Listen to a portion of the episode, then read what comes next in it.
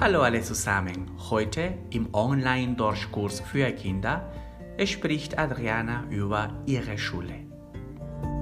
Hallo, heute spreche ich über meine Schule. Meine Schule heißt Pio 12. Sie liegt in Trujillo in Peru. Sie ist sehr groß und sehr schön.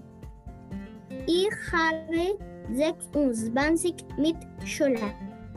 Meine Mitschüler sind sehr nett, sehr lieb und sehr freundlich.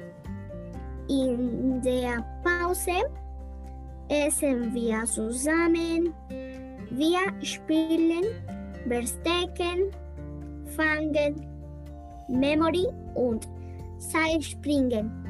Meine Lehrerin heißt Daisy. Sie ist sehr lieb und sehr humorvoll. Meine Schulfächer sind sehr interessant. Ich habe am Montag Sport, Mathematik und Französisch.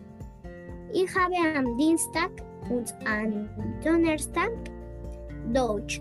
Ich habe am Mittwoch Englisch und Kommunikation. Ich habe am Freitag Natur und Technik. Das ist alles. Tschüss.